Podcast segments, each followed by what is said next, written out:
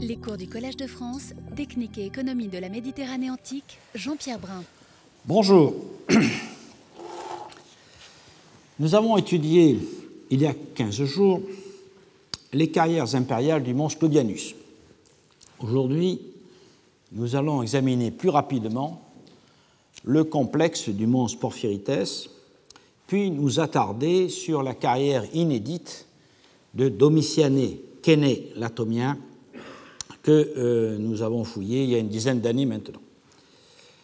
Le monstre Porphyrites est un gisement satellite euh, et, un gisement satellite de porphyre situé au Wadi Umtowat est situé euh, à peu près à la latitude de Hurghada, comme vous le voyez sur cette dia, diapositive. Il est situé dans la montagne dite du Djebel Dohan. Vous voyez ici le monstre Porphyrites par rapport au monstre Lodianus, donc un peu au nord. Et le Djebel Dohan qui est situé à 45 km de la mer et à environ 160 km du Nil. Le site a été découvert en 1822 par James Burton et revisité la même année, et, plutôt l'année suivante, par le même personnage et par John Garner Wilkinson, qui ont, euh, ce dernier qui a publié les découvertes dans euh, le Royal Geographic Society en 1832 et euh, voyez le plan qu'avait levé de, la forteresse principale qu'avait levé John Garner Wilkinson. Le site a ensuite été visité plusieurs fois au XIXe siècle, puis réétudié par Swainsfurt, que nous avons rencontré dans notre premier cours à propos du mont Sophiates, Schweinsfurt en 1877-1878, puis à nouveau étudié par Léo Tregenza en 1949 et enfin en 1964 par Krauss, Roder et Müller-Wiener, les mêmes qui avaient travaillé au Mont Scodianus. Une inscription trouvée par l'équipe anglaise euh, qui a récemment fouillé sur le site, l'équipe anglaise David Peacock et Valérie Maxfield, indique que le gisement de porphyre du mont Porphyrites a été découvert par Caius Cominius Legas en 18 de notre ère, et il vaut la peine de citer le texte parce qu'il est très clair. Le texte est écrit en grec, dit Caius Cominius Legas, qui a découvert les carrières de porphyre, de knékite, nous verrons ce que c'est, de porphyre noir et de pierres colorées. Le texte dit poi euh, lithioi, dédié, a dédié un sanctuaire à Pan et à Sérapis, très grand Dieu, pour le salut de ses enfants, la quatrième année de César Auguste Tibère, le 29 Epei, c'est-à-dire le 28 juillet 18 de notre ère. Cette inscription nous fait d'emblée entrer dans les diverses qualités de porphyre. Euh, la couleur du porphyre, en fait, varie d'une partie du gisement à une autre. On distingue surtout le porphyre noir, que vous voyez euh, en haut euh, de la diapositive, Niger porphyrites, exploité surtout au début de l'occupation du site, et euh, jusqu'à la fin du siècle, surtout pour des incrustations en sectilées et de petites colonnes. Au centre, vous voyez le porphyre rouge qui rendit fameuse la carrière, car c'est le porphyre qui fut adopté par l'empereur comme symbole de son pouvoir, faisant référence à la couleur pourpre de ses habits de parade. Ce dernier est rouge à grains blancs et il existe aussi une variété dite hieracitis qui est verte avec des grains euh, blancs à vert clair. Les ostracas de l'East euh, Sebar du mont euh, Porphyrites, qui concernent la distribution des pins, évoquent aussi une variété qui s'appelle Batrachites, qui est une variété de porphyre connue par Pline au livre 37, paragraphe 57, comme originaire de Coptos, c'est-à-dire comme souvent importé depuis Coptos, et que nous ne savons pas véritablement euh, identifier. Par contre, le knékite, le knékite de euh, l'inscription de Legas est certes difficile à identifier, mais euh, a fait l'objet d'un article de Roger Bagnall et de James Harrell paru euh, dans la Chronique d'Égypte en 2003, qui conclut que cette pierre devait être claire, euh, ou en tout cas avec des parties claires, et en fait, si l'on suit la définition d'Hésychus, ce pourrait être la trachyandésite de la carrière du Wadi Umtowat, que vous voyez ici en bas, et qui est située à 8 km euh, au sud-ouest du mont Porphyrites et qui faisait partie du même complexe. Les céramiques trouvées au Wadi Umtowat sont du Haut-Empire et euh, comme une route a été construite pour accéder à la carrière, il faut en déduire qu'on avait projeté de l'exploiter en grand, mais cela n'a pas été le cas. Euh, l'article en question fait état de traces d'extraction qui sont peu nombreuses dans deux petits fronts de taille et cette pierre est peu employée à Rome. Les carrières du mont Porphyrites elles-mêmes ont été exploitées de façon plus ou moins continue entre les années 20 et 425 de notre ère. Elles sont distribuées en six ensembles de 2 à 12 carrières réparties sur 12 km au milieu du massif et vous voyez ici de part et d'autre euh, d'un wadi principal. L'histoire de l'exploitation et la géographie du gisement ont été euh, établies par les recherches de David Peacock et Valérie Masfield qui ont publié deux volumes, l'un en 2001 et l'autre en 2007, qui s'appellent The Roman Imperial Quarries, Survey and Excavation at Mons Porphyrites, euh, et qui donnent donc la totalité de la documentation. Contrairement à ce qu'on a pu penser longtemps, le gisement n'a pas été exploité par les Ptolémées. Hélène Cuvigny et Ginette Wagenheim ont montré que la stèle de Bâton, un gymnasiarque de Terra euh, en 153 avant Jésus-Christ, qui est conservé au, musée au cabinet des médailles, n'est pas un original hellénistique, comme on le croyait, mais une copie moderne sur porphyre d'une inscription relevée par Syriaque d'Ancône euh, au début euh, du XVe siècle. Comme l'inscription euh, que j'ai citée plus haut euh, l'indique, celle de Cominius Legas, la carrière a été découverte sous Tibère et euh, ce centurion avait certainement été envoyé pour chercher des pierres ornementales nouvelles pour les bâtiments impériaux et c'est pour cela qu'il remercie le dieu de l'avoir conduit au gisement. Il est significatif que cette inscription date de 18 après Jésus-Christ, la même année Publius Juventus Agathopus, directeur de tous les métallats d'Égypte et affranchi de Publius Juventus Rufus, préfet de Bérénice, et archimétallarque des gisements d'émeraudes, de topazes, de perles de toutes les carrières d'Égypte, a fait construire une chapelle pour les carriers du Wadi Amamat, ce que nous avons vu euh, dans notre premier cours. Sept ou huit ans auparavant, le même personnage avait ouvert les carrières du mont Sophiates dans le Wadi Wikala. Et c'est à peu près à la même période que le granit de Baroud, connu sous le nom de Tibériané, est aussi découvert. Ainsi, les quatre grands groupes de carrières impériales, Ophiatès, Porphyrites, Persou et le complexe de Tibériané puis euh, du mons Claudianus, commencent à être exploités en même temps, ce qui suppose une volonté précise de l'administration impériale et la disposition de spécialistes des carrières et des constructions prélevés sur les corps euh, spécialisés de l'armée romaine. Au début, comme à l'hydroma du mont Claudianus, l'exploitation se fit à partir de petits villages donnant accès à des carrières d'ampleur limitée. Nous les verrons après en détail, c'est-à-dire dans Fort Quarry, Bad Fort Quarries, etc. Puis, un fort a été construit à côté du Wadi, ici, vers la fin du 1er siècle, et dans la phase finale, la carrière du Lycabet et les euh, euh, villages qui, euh, alentours ont été particulièrement exploités.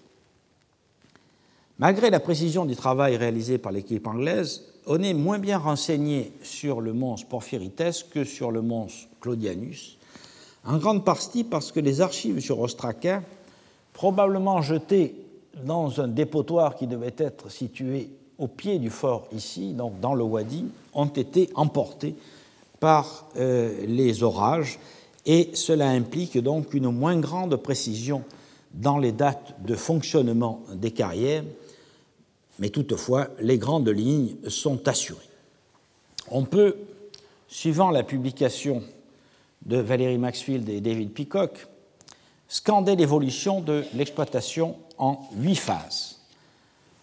La première phase, qui va euh, de, Tibère à Néron, correspond à la construction de deux villages de carriers que l'on appelle euh, Bradford et Food, euh, Food, Village. Ces villages ont livré de la céramique de la première moitié du 1er siècle. Les carrières sont alors petites et rapidement abandonnées vers le milieu du 1er siècle. vous voyez ici la carrière de Bradford, qui est toute petite, et le village euh, qui lui correspond, quelques cabanes et quelques fronts de taille. Une phase 2 qui va de Néron à Domitien est caractérisée par la construction de ce que les Anglais, euh, plus exactement que Meredith a appelé Northwest Village, qui est un village qui est construit vers le milieu du 1er siècle.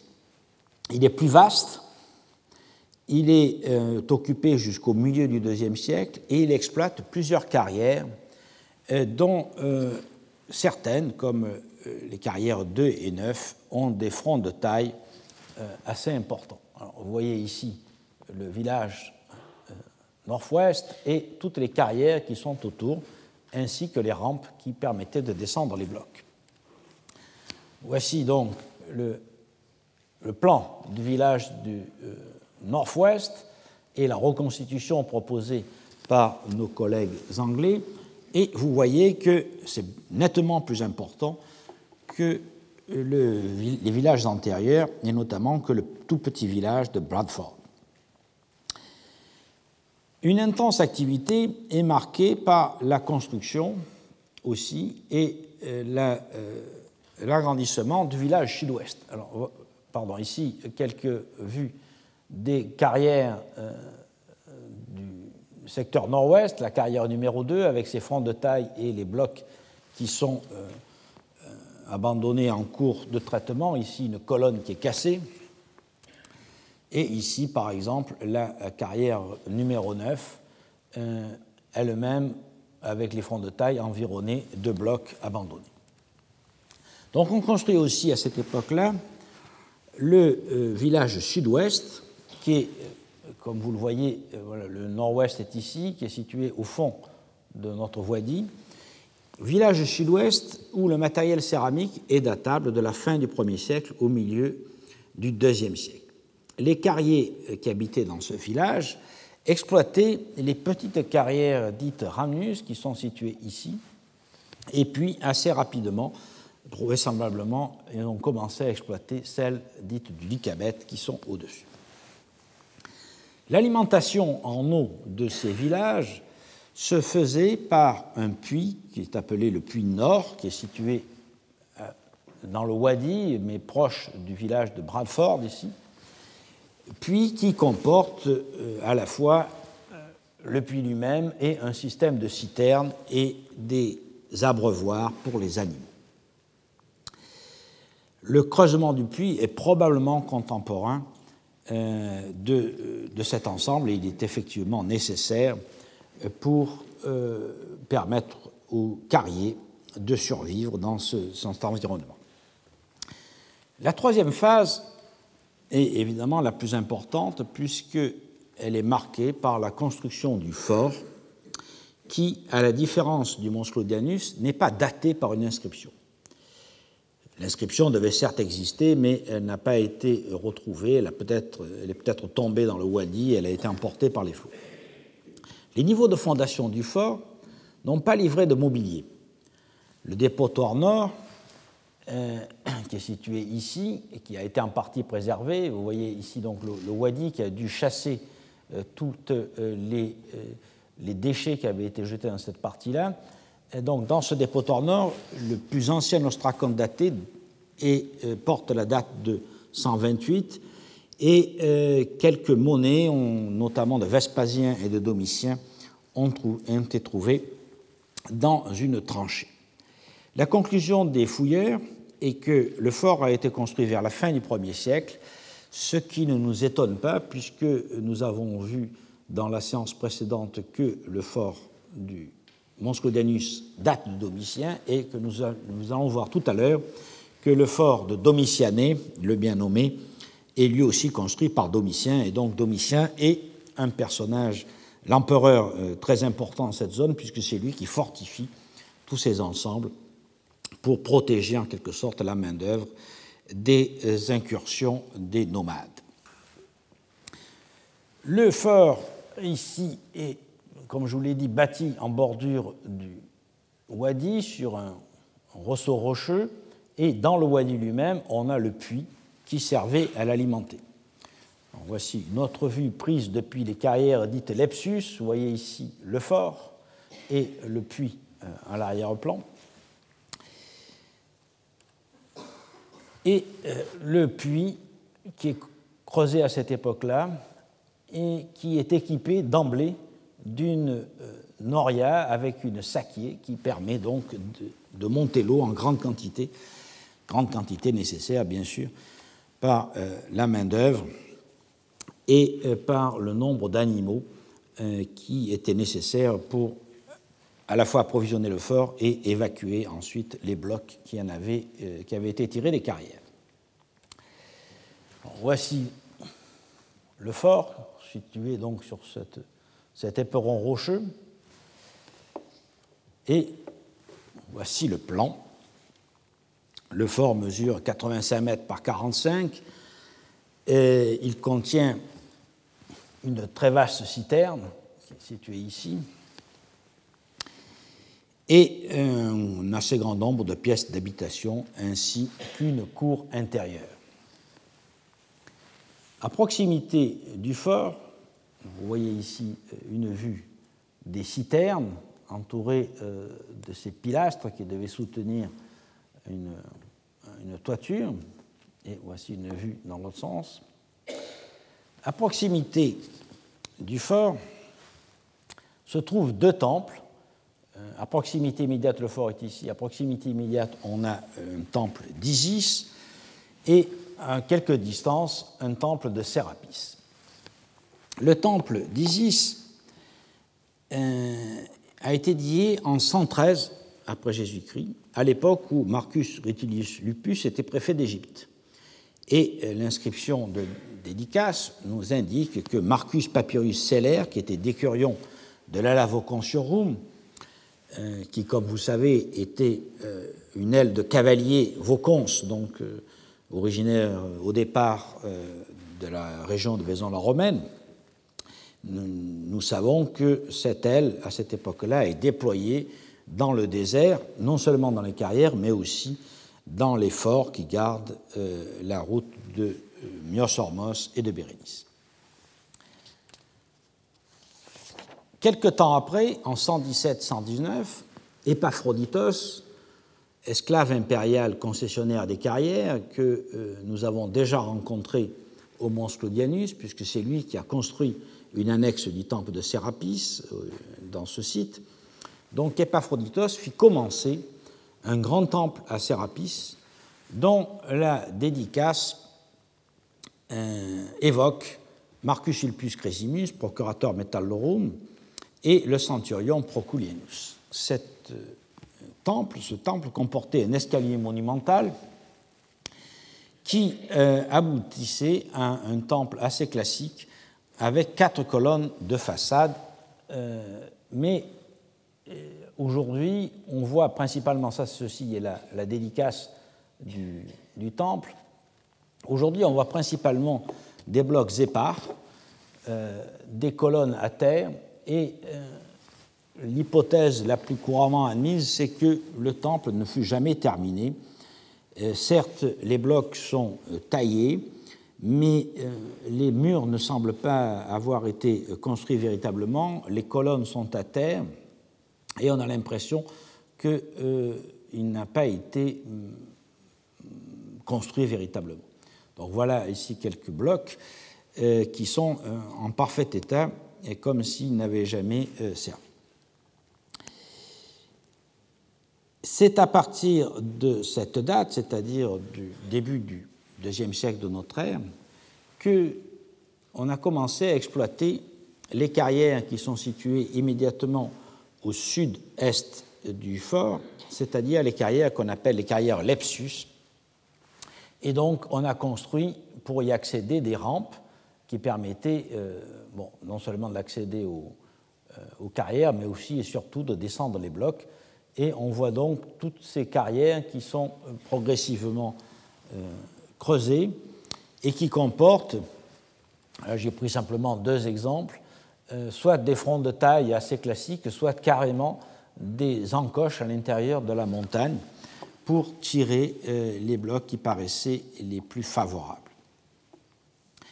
Outre ce centre d'exploitation et euh, donc l'exploitation des carrières de Lepsus, le village sud-ouest était alors en, pleine expansion et servait pour exploiter les vastes carrières du Lycabet qui seront par la suite les carrières principales. Un sentier qui mène du village sud-ouest aux carrières du Lycabet a livré une inscription qui est daté de 107 à 112, inscription qui était située dans un édifice qui était peut-être une chapelle. Une augmentation de l'activité euh, dans les carrières de ce type nécessitait la construction de grandes de rampes de chargement et euh, de façon à pouvoir expédier les blocs, et c'est ce qui a été réalisé dans la partie euh, orientale du massif. Donc vous voyez ici le Mons Porphyrites et les diverses carrières, il fallait descendre les blocs le long du, du Wadi, passer à Oumsidri et arriver à une grande rampe de chargement que vous voyez ici pour pouvoir euh, mettre euh, les blocs qui avaient été extraits sur des chariots. Et enfin, bien sûr, de les emporter jusqu'au Nil. Une quatrième phase qui commence au milieu du deuxième siècle est marqué par euh, une poursuite de l'activité dans les carrières de Lepsus et de l'Icabet, et également par la construction d'un petit fort et d'écuries à Badia. Badia est situé juste de l'autre côté de la montagne. Euh, on ne peut pas y accéder par un wadi, donc il y a un col. Évidemment, les blocs ne pouvaient pas emprunter ce trajet mais euh, se trouve là, sur la route qui va au Nil, un ensemble de fortifications, dont ce fort et ses, euh, et ses écuries, qui ont été eux aussi étudiés par l'équipe anglaise et, qui montrent donc un développement important euh, des transports notamment, qui est le reflet bien entendu de l'activité de la carrière ici une vue du fort de Badia, qui est relativement bien conservé, et des écuries euh, qui sont très grandes, euh, et nous aurons l'occasion euh, de revenir dessus. C'est aussi à cette époque-là que l'on construit dans le secteur nord du Wadi où se trouve le mont Porphyrites, le fort de Oumsidri et ses écuries et un puits. Et donc, on voit bien que l'ensemble est très, très cohérent. Et lorsqu'on rapproche cette chronologie de celle de la construction des écuries du Mons Claudianus, et nous le verrons, des modifications apportées à Kénélatomien, ainsi que de l'activité intense à Tibériané et au Mont Sophiates, il apparaît que le milieu du règne d'Antonin correspond non seulement à une phase très importante d'extraction, mais aussi à une phase d'aménagement rationnel des routes avec des puits fortifiés situés dans un rayon de 20 km et tous, euh, tous ces puits étant dotés d'écuries. Faute de documents, du fait de la disparition euh, d'une grande partie des dépotoirs, il n'est pas possible de savoir si, après cette phase très intense vers le milieu du IIe siècle, le mons Porphyrites a été abandonné euh, au cours de la deuxième moitié du deuxième siècle de notre ère, mais quoi qu'il en soit, les fouilleurs ont l'impression que l'activité semble diminuer dans ces carrières, comme elle diminue, nous le verrons, dans toutes les autres. Diminution donc peut-être dans la deuxième moitié euh, du deuxième siècle, mais certainement à la fin du deuxième siècle et au début du troisième siècle, on assiste à une nouvelle reprise dans ce qu'on pourrait appeler une phase 5, qui correspond à une intense occupation euh, du fort du Mons Porphyrites et euh, intense occupation qui est associée à l'exploitation des carrières dites de Lepsus et des carrières de Lycabette. C'est à cette époque-là que l'on construit en fait les premières maisons dans le village de Lycabette. Voilà ici une vue satellite euh, avec une grande rampe, la zone des carrières et euh, le village que l'on voit ici au sol.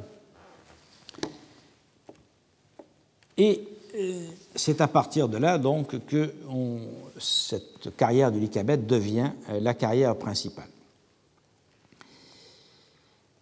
Et le nouveau village remplace le village sud-ouest qui est désormais abandonné.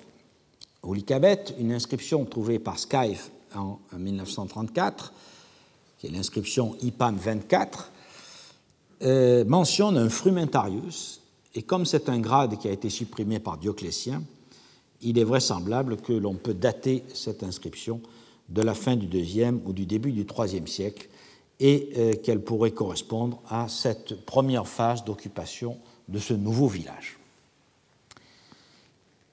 Dans le dernier tiers du troisième siècle, ce qu'on pourrait appeler la phase 6, on assiste à un abandon euh, de, des carrières, semble-t-il, liées aux troubles dont nous avons eu l'occasion de parler à plusieurs reprises, notamment à partir du moment de l'occupation palmyrénienne de l'Égypte entre 270 et 272. De fait, les fouilleurs n'ont pas trouvé de mobilier datable de la deuxième moitié du IIIe siècle. Et donc, ils font l'hypothèse euh, que les carrières sont abandonnées.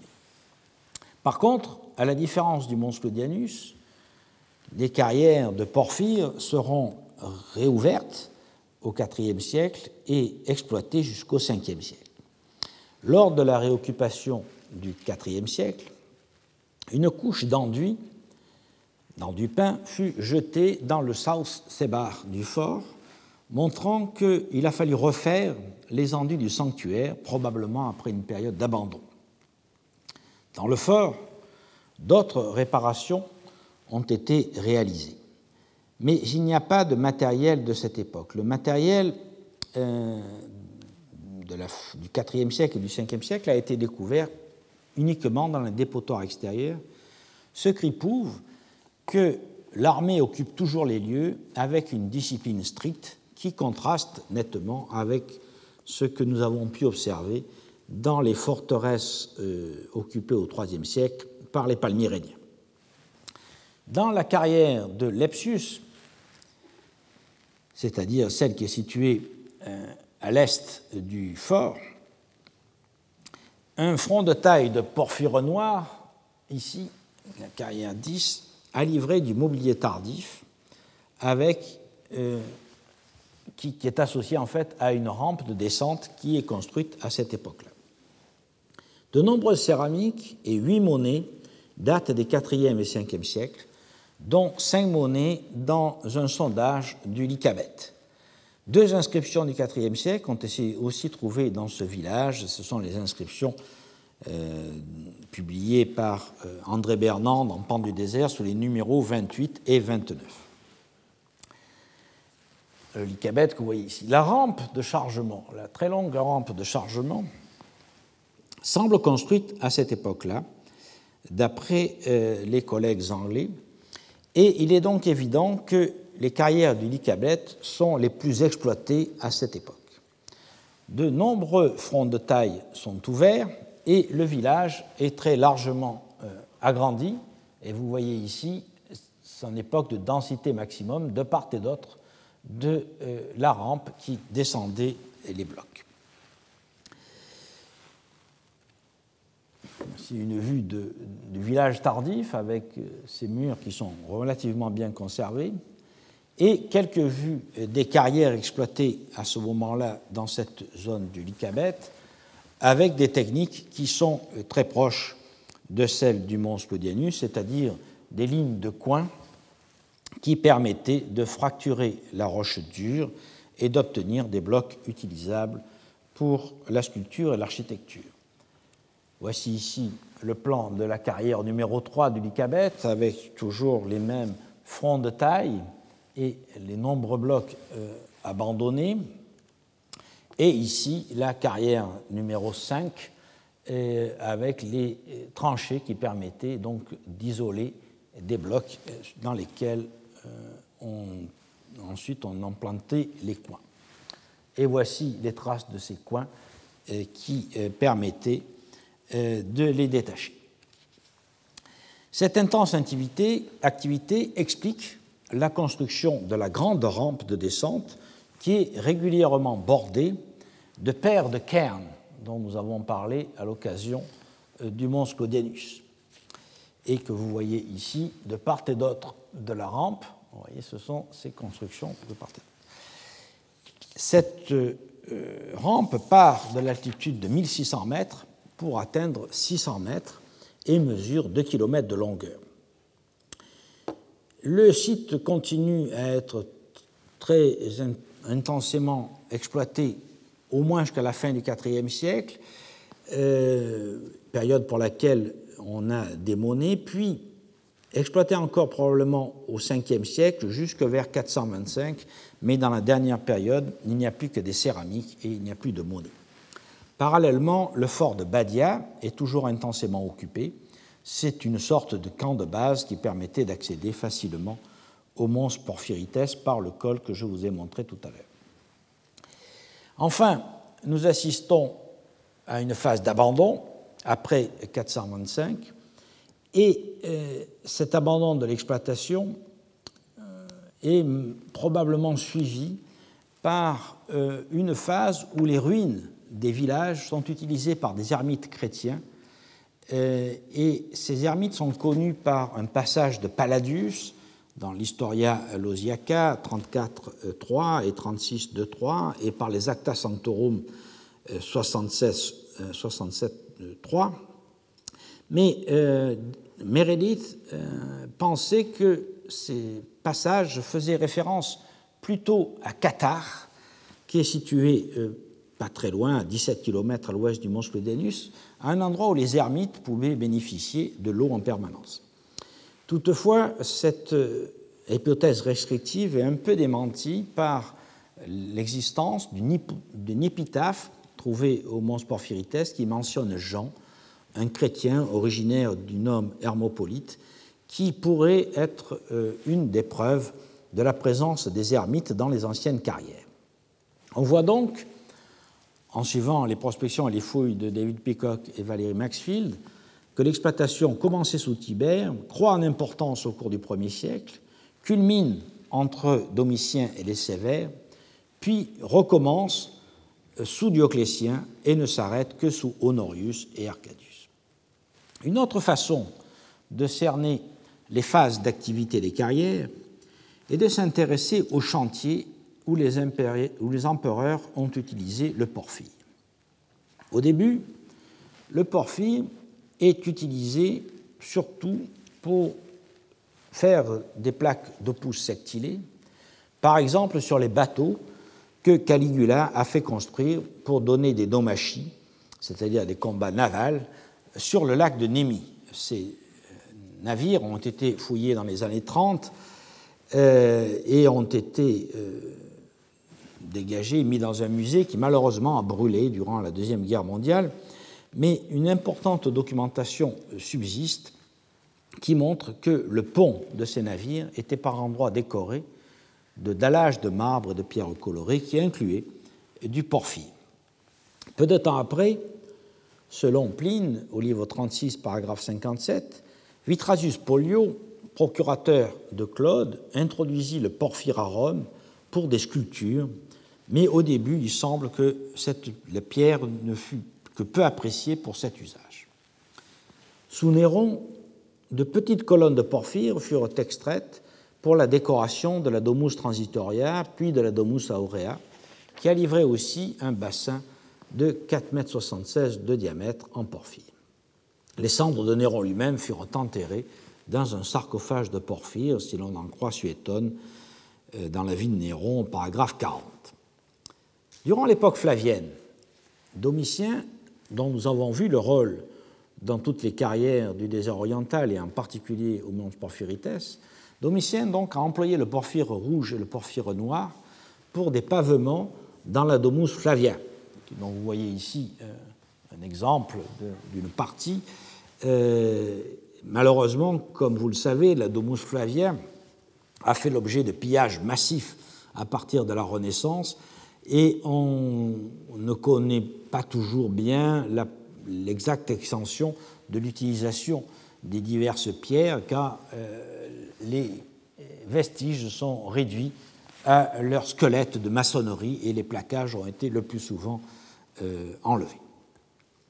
Mais on voit aussi que euh, de petites pièces de porphyre ont été utilisées dans la case de l'Atrio Corinthio à Herculanum, ce qui montre qu'une partie des pierres échappait à l'administration impériale et était redistribuée euh, par des circuits privés. Pour la phase suivante, nous, avons vu que sur place, elle avait une grande importance, c'est-à-dire sous Trajan, de petits fragments de porphyre ont été retrouvés dans le forum de Trajan et cinq statues de Das en proviennent. Deux sont conservées à Paris et trois à Florence, ce qui montre donc l'usage que euh, l'on en faisait sous Trajan. Sous Adrien, la celle-là du temple de Vénus et de Rome est ornée de colonnes de porphyre et nous savons par euh, une inscription que l'empereur a donné sept colonnes de porphyre pour édifier un gymnase à Smyrne, en Turquie à l'heure actuelle. Et il est probable qu'une statue assise en porphyre de Césarée de Palestine soit attribuable à cet empereur. Septime Sévère, quant à lui, utilise le porphyre pour le Septisonium, qui est un édifice à sept étages de colonnes, édifié au pied du Palatin, au niveau du Circus Maximus, et euh, un édifice qui est construit en 203 de notre ère, et cela peut euh, expliquer le renouveau que l'on voit à cette époque-là dans l'activité de la carrière euh, à la fois de Lepsus et du Lycabène. Caracalla, de son côté, décore les termes qu'il fait édifier entre 210 et 216 euh, et euh, utilise le porphyre pour des bassins et des piliers. Et Elagabal, qui lui succède, refait le pavement du palais impérial en porphyre selon l'histoire auguste au paragraphe 24 euh, de la vie de la Gabale. C'est vers le milieu du IIIe siècle que un papyrus indique que Aurelius Hermaios, qui, euh, un papyrus d'Hermopolis, qui fut chargé euh, d'acheter des plaques, le texte nous dit placones, de porphyre, pour édifier un gymnase.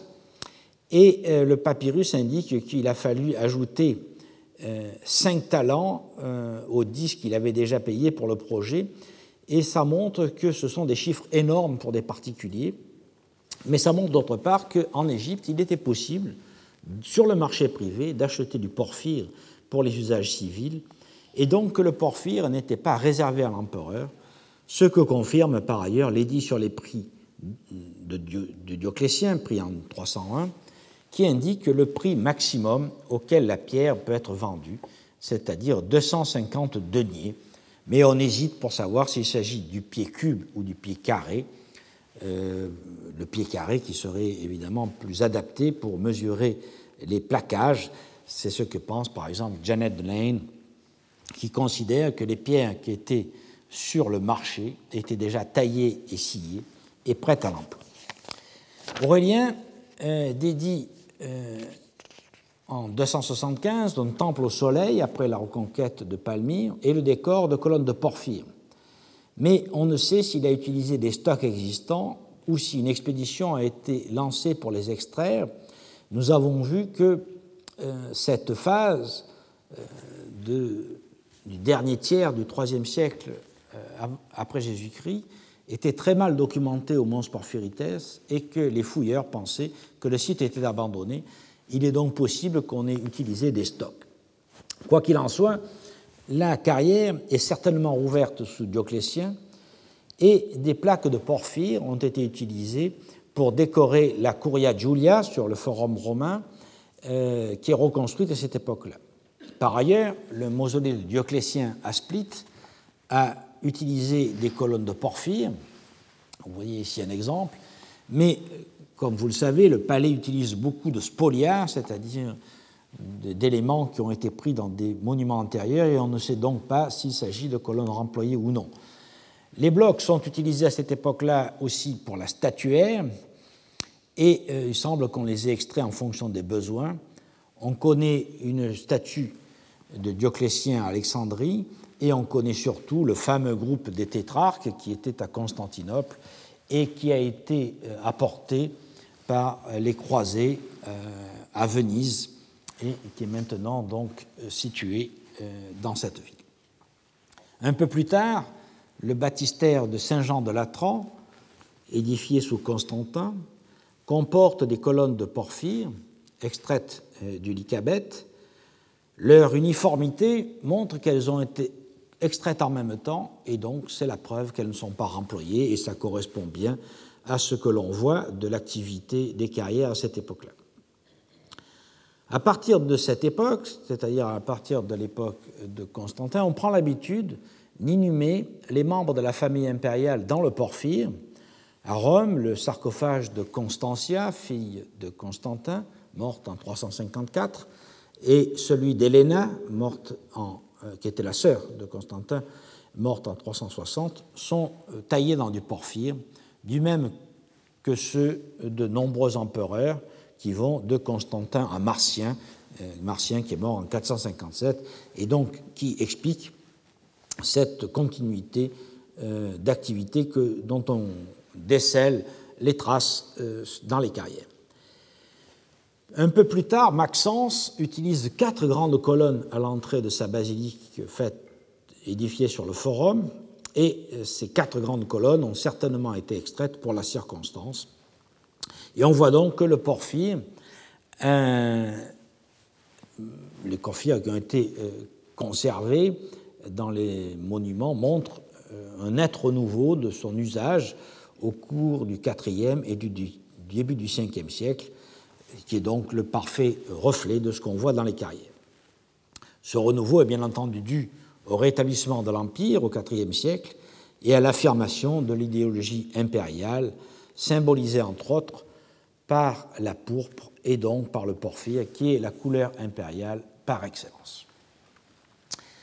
Face à cette longue période d'exploitation du complexe du mons Porphyrites, la carrière de Domitiané Kénélatomien, qui porte aujourd'hui le nom de Umbalad, présente une histoire toute différente, car concentrée sur pratiquement un demi-siècle. On y extrayait une granodiorite connue à Rome sous le nom de Granito Verde Fiorito di Biggio. La carrière de Domitiané, comme vous le voyez là, fait partie de la montagne du Djebel Doran, euh, du mont Porphyrites, donc, et est située à une dizaine de kilomètres du centre principal. On y extrayait donc un granit qui est plus, un peu plus sombre que euh, le granit du mons Claudianus, car il a des grains noirs plus serrés et qui lui donne cet aspect euh, plus foncé et un peu verdâtre, d'où le nom euh, qu'ont donné les euh, marbriers italiens de la Renaissance et jusqu'à nos jours de granito verde fiorito di Biccio. Le gisement est connu depuis Baron et Newman qui ont publié en 1902 un ouvrage sur la géologie du désert oriental et euh, dans cet ouvrage, euh, page 26, ils décrivent brièvement le fort, sa citerne, les écuries extérieures et le village de Carrier, et donnent euh, la première image de l'intérieur du fort, en particulier de la citerne et de sa porte. Dans les années 1930, Skyfe a effectué une prospection beaucoup plus détaillée et a donné des plans notamment dans un article paru en 1935 dans le bulletin de la faculté des arts euh, Fouad Ier. Et euh, il euh, étudie donc aussi bien le fort et le village de Carrier que les carrières elles-mêmes. Par la suite, le site a été visité plusieurs fois, y compris par notre équipe, et en janvier 2000, alors que nous fouillons à Didumoy, nous avons constaté que le dépotoir s'étendant devant le fort avait été en partie pillé. Les excavations clandestines avaient mis au jour, avaient mis au jour notamment des ostracas dont le déchiffrement aurait pu être précieux pour compléter le tableau des exploitations des carrières dans la région. Hélène Cuvini, qui euh, était directrice de la mission, décida alors d'interrompre les recherches que nous faisions sur la route caravanière reliant Coptos à Bérénice pour effectuer une mission de sauvetage sur ce site de Umbalad, opération qui nécessita deux campagnes de fouilles, une première en décembre 2001, janvier 2002, qui fut consacrée à l'étude du fort et du dépotoir, ainsi que d'une forge, et une deuxième campagne en décembre 2002, janvier 2003, qui porta sur les carrières, les bâtiments annexes et certaines parties du fort. Vous voyez sur cette euh, photo l'emplacement du fort qui est particulièrement bien conservé et notre camp de tente euh, à l'époque euh, de nos fouilles. C'est une photo satellite qui, par extraordinaire, a été prise à ce moment-là. Nous voici une vue au sol de nos installations et une vue des fouilles. Le fort est installé sur une terrasse d'un petit affluent à gauche du Wadi Umbalat. vous voyez ici le grand Wadi, euh, une terrasse sur laquelle est construit le fort. On accédait au fort par plusieurs routes parfaitement euh, tracées par les Romains. Vous voyez, vous voyez une ici, il y en a une autre ici, euh, qui permettaient bien sûr d'évacuer les blocs qui étaient extraits des carrières et les apporter vers le Nil. Le site est entouré de bâtiments euh, situés autour du fort. Alors, nous avons le fort ici, vous voyez ici le complexe des routes. Euh, il y a dans ce secteur-là, au, croisement de deux routes, des écuries. Euh, ici, une forge et un poste de garde ici un temple, là un cimetière, et puis, comme vous le voyez, la route continue à l'intérieur du, Wadi et aboutit ici à un village de carriers à partir duquel on pouvait accéder aux carrières que nous voyons de part et d'autre.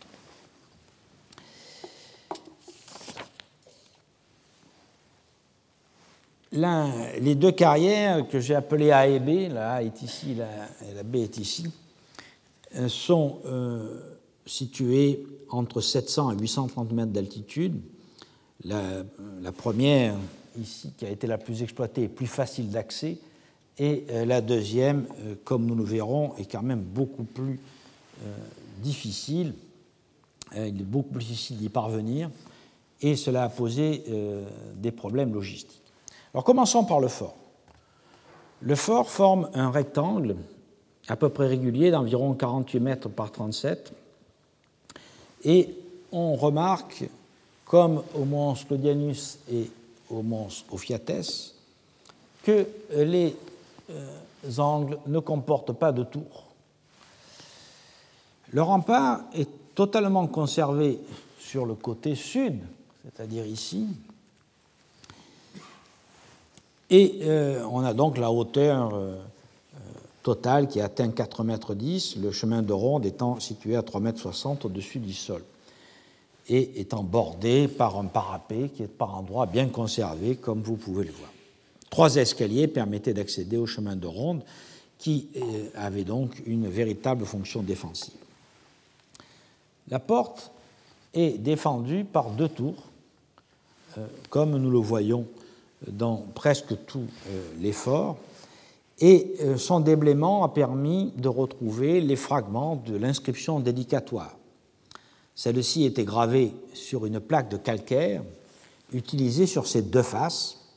D'un côté devait se situer la dédicace du temps de Domitien et de l'autre le texte rédigé après la damnatio mémoriée de l'empereur, c'est-à-dire sous Trajan. Euh, le texte est malheureusement très mutilé et il est pratiquement impossible de le reconstituer. Mais nous savons par les ostracas que lors de son ouverture, la carrière s'appelait Domitianée, puis, après la mort de Domitien, Kéné Latomien. Il y avait une clavicule extérieure, qui est ici, un arc de cercle, qui était destinée à protéger l'accès et euh, permettait donc de ménager un passage étroit face à la tour sud. On ne peut assurer qu'elle est contemporaine de la construction ou qu'elle appartient à une phase postérieure. Mais l'exemple du mons Claudianus, où la clavicula a pu être datée, euh, montre que euh, cette clavicula est construite dans un second temps, et il pourrait s'agir ici aussi d'une adjonction postérieure à la construction primitive que nous pourrions peut-être dater, comme au mons Claudianus, du milieu du IIe siècle, et donc d'un aggravement de la situation sécuritaire. De la porte part une grande allée qui euh, aboutit à son extrémité ici à une grande pièce comportant une citerne. De part et d'autre, on voit des blocs de pièces qui bordent la voie et euh, D'autres blocs sont bien entendu disposés le long des courtines et sont desservis par des allées plus étroites que vous voyez ici. On circule entre ces axes secondaires et la voie centrale par l'intermédiaire de ruelles situées à l'extrémité de chaque bloc, mais certains de ces passages ont été progressivement occultés par des constructions comme par exemple ici. L'ensemble n'est pas totalement symétrique. Toute la partie ouest du fort, ici que j'ai appelé bloc A, est occupée par un ensemble de pièces accolées au rempart occidental. Le bloc regroupe des pièces d'habitation pour le personnel dirigeant et la vaste citerne euh, dans euh, la pièce centrale. Voici ici une vue du fort de face avec les deux tours et la clavicula ici un détail de la protection donc qu'offre cette clavicula euh, par rapport à l'entrée. Ici, l'allée centrale, et vous voyez que le fort est très densément occupé, comme très souvent dans ces carrières, hein, où il faut loger beaucoup de monde. C'est le cas au Mont Sophiates, au Mont Claudianus et au Mont Porphyrites. Et ici, donc, la citerne centrale qui euh, est relativement euh, importante, qui est située dans une pièce qui mesure 12 mètres par 10 environ, et euh, qui possède donc une entrée dans l'axe de la rue qui donne sur la citerne. Et euh, cette pièce a également des ouvertures secondaires qui ne sont pas négligeables, euh, nous allons voir pourquoi, qui donnent dans d'autres pièces assez grandes situées de part et d'autre. Le mur du fond de la pièce, alors vous voyez ici la citerne, et maintenant nous voyons une autre vue de la citerne avec le mur du fond. Le mur du fond est occupé par trois niches rectangulaires surélevées enduite intérieurement d'argile et recouverte d'un lit de chaux et de peinture. La niche centrale a révélé la présence d'un brûle en sens ainsi que d'une tête masculine. La tête est revêtue de peinture ocre, figurant la peau, et l'œil est peint en bleu. La présence des trois niches, leur décoration, la découverte de ce fragment de statue indiquent que se trouvait là le sanctuaire du fort. Comme nous l'avons vu, donc, la partie centrale est occupée par une grande citerne qui était vitale pour le fort et qui fut construite d'emblée. Cette citerne, qui mesure 10 mètres par 11 et qui est profonde de 2 mètres 10, pouvait contenir 220 000 litres environ Et elle était absolument nécessaire car il n'y a pas d'eau dans les environs du, mons, du, de, ce site il fallait donc apporter l'eau par des convois de chameaux chargés d'outres qui déversaient euh, l'eau dans un bassin situé devant euh, la, porte de la citerne, et par ce tuyau, euh, l'eau était donc versée dans, dans, la citerne. Ça suppose donc une gestion assez importante de ces approvisionnements par Noria de chameaux. Les harpes de grès, qui sont situées sur les côtés ici, devaient supporter une toiture qui faisait le tour euh, de la citerne. De la salle 3, on accédait ici aux deux pièces 74 et 75 par deux portes qui ont été bouchées par la suite. La pièce 74, ici, est particulièrement intéressante car c'est la seule, euh, pièce qui est dallée euh, et qui donc montre un certain décorum. Toute trace de la couverture a disparu, mais étant donné l'épaisseur de la couche d'argile recouvrant le sol, on peut restituer une couverture en terre posée sur des clayonnages. Cette pièce communique avec la pièce 74, dont le sol est formé par une mince couche d'argile tassée, à la surface de laquelle j'ai trouvé des traces de planches en bois et plusieurs ostracas qui contiennent notamment des lettres euh, adressées au centurion Caninus Dionysios, dont nous reparlerons tout à l'heure.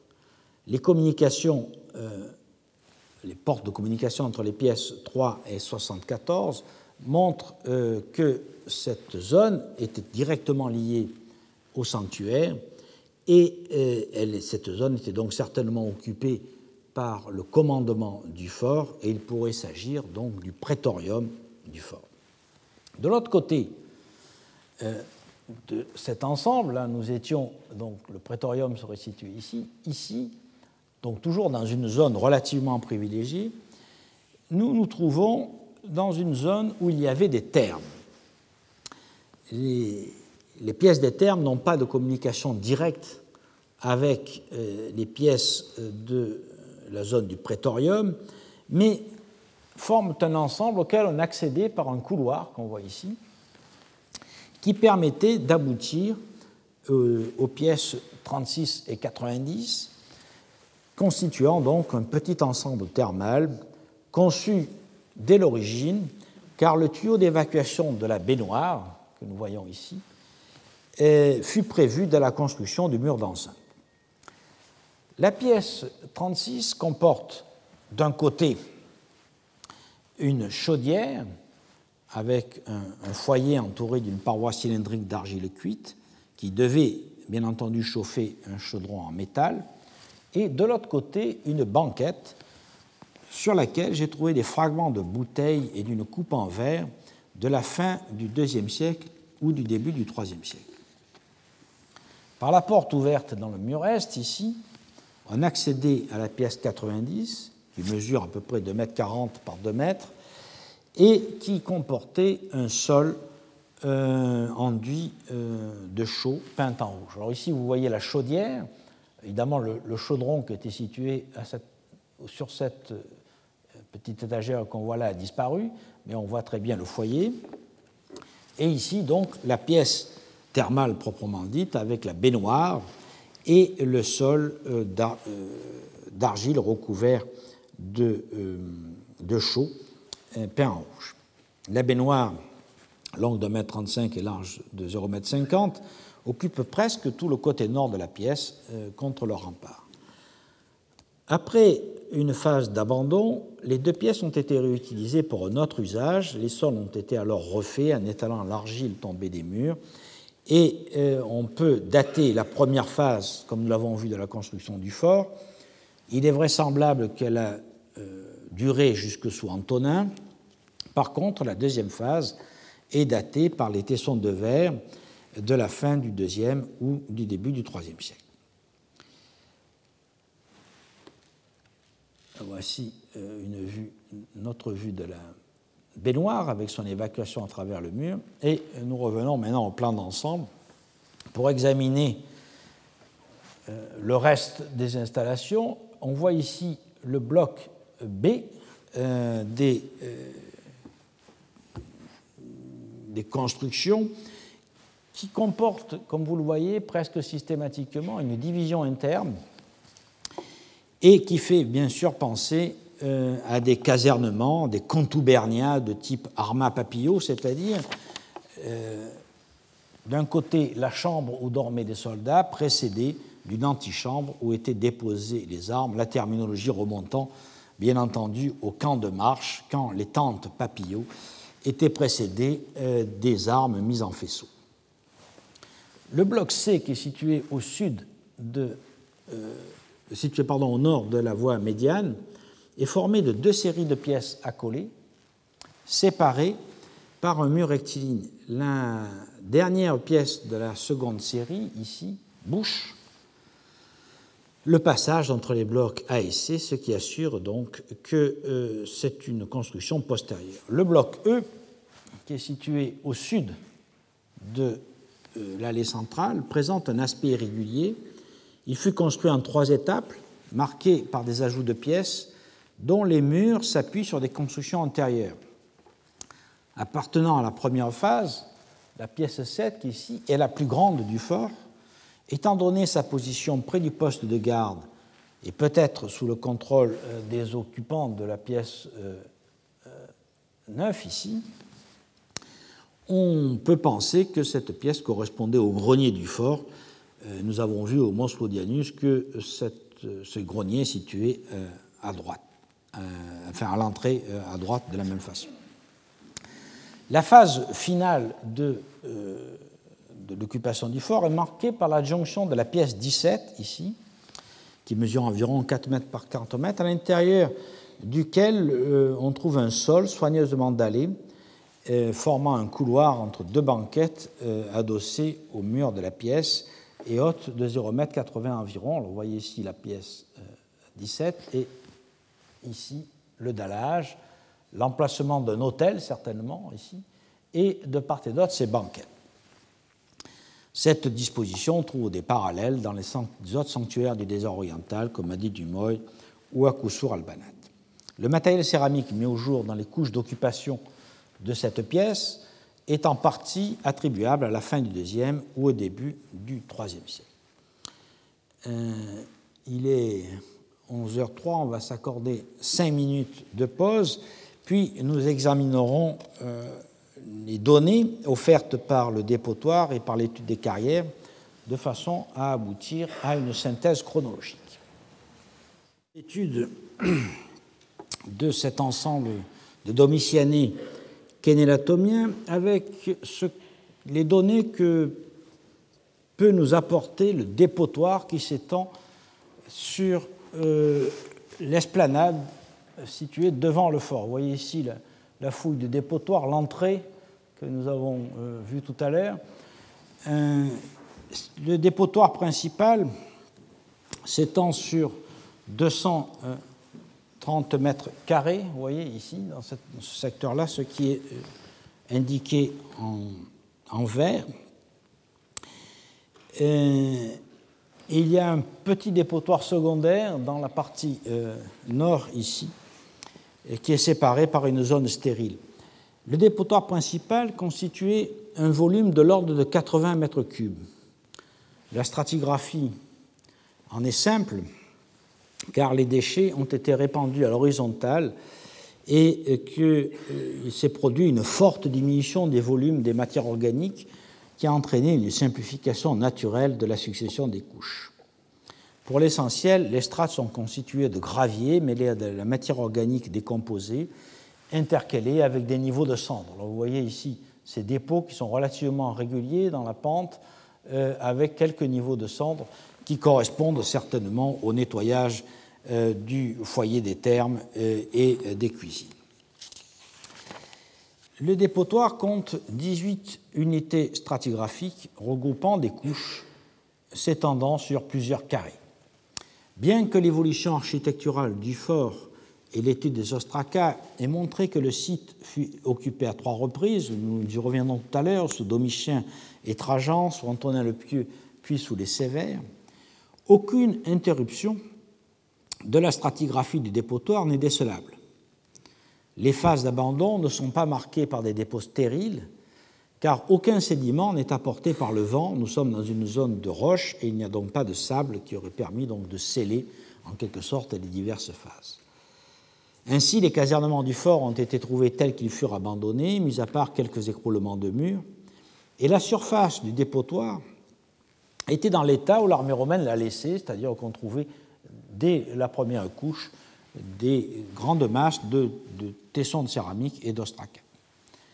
Étant donné que les deux premières phases, donc celle de Domitien et celle d'Antonin, interviennent dans un laps de temps d'un demi-siècle, il est difficile de distinguer par l'étude de la céramique seule les couches qui sont attribuables à chacun d'entre eux.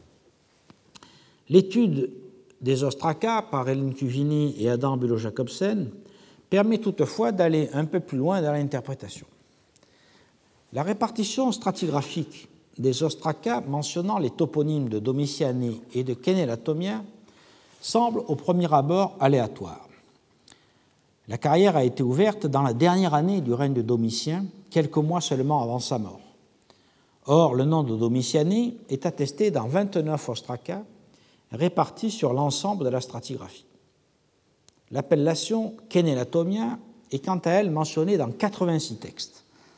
La première attestation se trouvant dans l'US 3 à la base de la stratigraphie, c'est-à-dire pratiquement ici. Il appert donc que les deux toponymes ont été employés conjointement dès le début.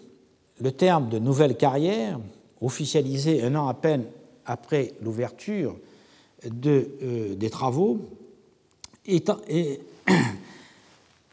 étendu à sa postériorité par rapport à une carrière plus anciennement ouverte, qui est certainement celle du mons Porphyrites, qui, comme nous l'avons vu, est la plus ancienne carrière impériale du massif, puisqu'elle a été ouverte en 18 de notre ère. L'emploi de l'un et l'autre toponyme, c'est-à-dire de Domitiane ou de Kenelatomia, n'est donc d'aucune aide pour interpréter la stratigraphie.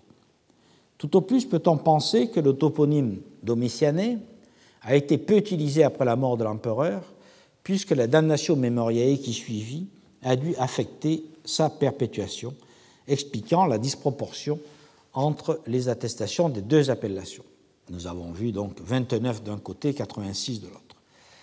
Comme les ostracas mentionnant Domitiane ont été trouvés dans toutes les couches du dépotoir, soit euh, euh, y compris euh, dans les couches supérieures, soit on peut penser qu'ils sont résiduels, soit que dans les textes non officiels, le toponyme a été employé pendant un certain temps.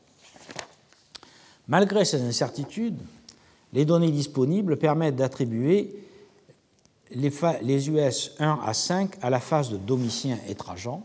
Alors ici, vous voyez par contre euh, le matériel du milieu du deuxième siècle. Nous sommes euh, dans euh, une couche de la deuxième phase. Et vous voyez ici le diagramme stratigraphique auquel j'aboutis.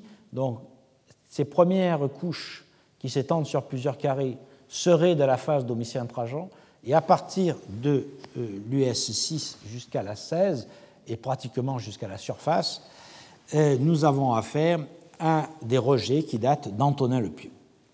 Le nombre respectif de couches, vous voyez ici qui est plus important, et le nombre minimum d'individus dans chacune des périodes montrent que la phase d'Antonin euh, le Pieux marque une occupation plus intense que la première phase, ce qui pourrait expliquer aussi le quasi-doublement des cellules à l'intérieur du fort, euh, comme je vous l'ai montré tout à l'heure, sur laquelle je vais revenir bientôt. Alors poursuivons notre euh, étude par les bâtiments annexes. Euh, autour du fort, on trouve en effet des bâtiments dispersés. Je mentionne seulement les plus significatifs pour notre propos.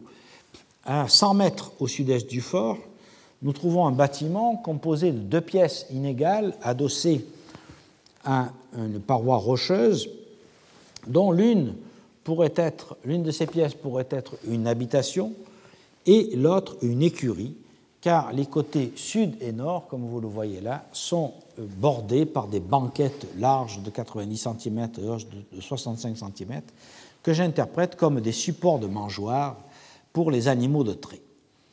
Le dégagement de ces deux pièces n'a révélé aucune trace d'occupation. Les sols n'ont quasiment pas livré de céramique et ces observations indiquent que le bâtiment 6 n'a jamais été utilisé et cela pourrait même expliquer qu'il n'ait jamais été terminé et il pourrait donc correspondre à euh, la phase du milieu du IIe siècle. À une centaine de mètres au nord du fort, ici, se trouve un ensemble formé par deux bâtiments, un bâtiment carré qu'il faut interpréter comme un scopelos, c'est-à-dire un poste de guet situé sur une hauteur, et au pied, une forge. Les bancs de roche qui se trouvent au pied du scopelos, comme vous voyez là, ont été euh, d'abord exploités pour extraire les blocs qui furent nécessaires à la construction du fort. Par la suite, cet endroit abrité est utilisé pour implanter une forge. Dans une première phase, le forgeron travaillait à l'air libre en installant ses foyers contre la paroi rocheuse. On le voit ici. Ces foyers ont généré une masse de cendres, de charbon et de scories de fer épaisse d'une dizaine de centimètres et couvrant euh, plusieurs mètres carrés. Dans une seconde phase, on a ajouté un bâtiment approximativement carré de 6 mètres 50 de côté et qui est adossé à la paroi rocheuse et qui est ceinturé de murs euh, relativement épais. Il comportait une entrée, une première pièce où devait habiter le forgeron car on a trouvé euh, une banquette qui servait certainement de lit et un, mur, un petit muret ici délimite euh, l'atelier et dans ce mur est aménagé un foyer entouré de pierres aujourd'hui très fissuré par le feu. Et dans l'angle ici se trouve le bassin de trempe, qui est d'une contenance de 12 litres. voyons à quoi ça ressemble. Vous voyez ici la forge installée dans le, dans le mur et le bassin de trempe sur le côté. Le mobilier découvert sur le sol de cette pièce se limite à des fragments de quelques amphores de type égyptien, qu'on appelle égyptienne 3, et la rareté et la banalité du mobilier interdisent de dater précisément la construction de la forge. On peut toutefois penser que la première phase, celle où le forgeron travaillait à l'air libre, pourrait correspondre à l'occupation originelle du fort, tandis que le bâtiment de forge que nous voyons là aurait pu être construit lors de la reprise de l'activité extractive sous Antonin le Pieux. Un autre bâtiment intéressant est euh, constitué par un temple situé sur un sommet, à 280 mètres environ au nord-ouest du fort, euh, et à la côte, euh, à l'altitude 605 mètres, soit à peu près 60 mètres au-dessus du niveau du fort. L'accès au temple se faisait par deux itinéraires. Euh, le premier venant du fort, passait par la forge, puis empruntait un sentier enlacé, se terminant par un long escalier et un autre venait de la, euh, du Wadi et se terminait aussi par un, escalier. Les deux escaliers convergeaient vers une terrasse naturelle qui porte, outre le temple, un des abris adossés au rocher. vous voyez ici cette terrasse, les escaliers qui arrivent et le temple dans cette partie. -là. Le sanctuaire mesure 6 mètres euh, par 5 euh, mètres 50 environ. Il est construit en pierre de schiste extrait sur place et il comporte une cella principale ouvrant au sud. Et au fond de la cella, on trouve un naos euh, large de 1 mètre et long de 2 mètres qui devait abriter la statue du dieu. L'extrémité sud du mur occidental présente un contrefort très massif et il devait y avoir le symétrique ici qui a été ensuite euh, transformé. Limitée euh, par trois murs, cette construction fut ultérieurement remaniée pour servir d'entrée à la seconde celle-là que nous voyons ici. Dans la phase initiale, ces deux massifs devaient évoquer deux pylônes à l'entrée des temples égyptiens. En façade, devant l'entrée, un massif rectangulaire de 1,30 m par 1 m correspond à l'hôtel. Dans un second temps, donc, comme je vous l'ai dit, on a euh, détruit euh, ce qui devait être un pylône pour créer une deuxième entrée et accéder à une autre celle-là, possiblement dédiée à un autre dieu. L'ensemble est très ruiné, à la fois par l'érosion et par les destructions effectuées par euh, les chercheurs de trésors qui ont défoncé le sol de la celle-là principale et de la niche. Le dégagement des structures n'apportait aucune information sur la nature du culte. On n'a trouvé ni statue, ni inscription, ni ex-voto, et à peine quelques tessons d'amphores égyptiennes, des fragments d'une marmite et même d'un plat fabriqué dans les ateliers d'Assouan. On pourrait, on pourrait aussi penser que le sanctuaire n'a pas été terminé, comme un certain nombre d'autres bâtiments, mais euh, je pense que la présence d'un hôtel devant l'entrée et la construction euh, d'une seconde celle-là par la suite montrent qu'il a été utilisé pendant un certain temps. Enfin, dans les abords immédiats du site se trouve un cimetière qui s'étend à 240 mètres au sud-est, euh, au nord-est du fort, ici. Il devait compter une quinzaine de tombes recouvertes d'amas de pierre. Toutes les tombes ont été pillées avant notre arrivée et les fouilles complémentaires que nous avons faites montrent la présence principalement d'adultes, mais il y a aussi un enfant en bas âge. Et euh, les, hommes, les adultes qui ont été retrouvés sont des hommes robustes, probablement des carriers ou euh, des, des prisonniers, en tout cas des gens trop pauvres pour que leur corps soit transporté dans la vallée. À partir du fort, une voie remontait le wadi et aboutissait aux carrières. Et aboutissait principalement, donc là on, le suit bien, la, route a été suivie sur le côté, elle a été très souvent emportée par le wadi, et on aboutit ici à la zone des carrières et à un village de carriers euh, qui est euh, implanté à la base du flanc oriental de la montagne bordant le wadi. Le village compte 18 cellules de dimensions inégales construites avec des pierres de schiste extraites sur place et adossées à la paroi rocheuse. Certaines de ces euh, cellules comportent des lits limités par des pierres. Très très peu de matériel a été découvert dans les ruines, seulement quelques tessons d'amphores égyptiennes et de vaisselles à pâte claire. Mais vous comprenez que la topographie du village fait que les déchets étaient jetés euh, depuis la falaise dans le lit du wadi et évidemment le wadi a emporté euh, toute la céramique. Depuis le village de Carrier, deux chemins, euh, vous en voyez ici un, cas, deux chemins montent vers les carrières. la carrière la plus proche et la plus intensément occupée a été appelée carrière A. Elle est établie à flanc de montagne, sur la rive droite du Wadi, à l'altitude de 700 mètres, au niveau d'un banc de granit euh, assez facile à exploiter que vous voyez ici. On y accédait par deux chemins. Vous voyez ici euh, la carrière 1. On y accédait par deux chemins, euh, un qui monte en zigzag et une rampe. Et également, on y accédait par ici, depuis le fort principal. L'un et l'autre chemin aboutissaient à la partie méridionale de la carrière, c'est-à-dire ici, et euh, dans une zone plate, une plateforme limitée par un mur de soutènement haut de 1 à 2 mètres, selon les affleurements du rocher. Dans l'espace compris entre les fronts de taille qui sont, que vous voyez ici et euh, le mur de soutènement, on trouve un sol fait d'éclats de taille de granit et euh, de, blocs qui ont été abandonnés. Il y a également ici une construction adossée au rocher. Vous voyez ici une coupe avec un scopelos en partie haute, la falaise qui est très importante, et la, euh, euh, la plateforme limitée par un, mur de soutènement est ici. Donc ce bâtiment qui s'est avéré être une forge qui euh, comportait à l'intérieur une très épaisse couche de charbon de bois et de scorie de fer qui permettent de l'identifier avec certitude.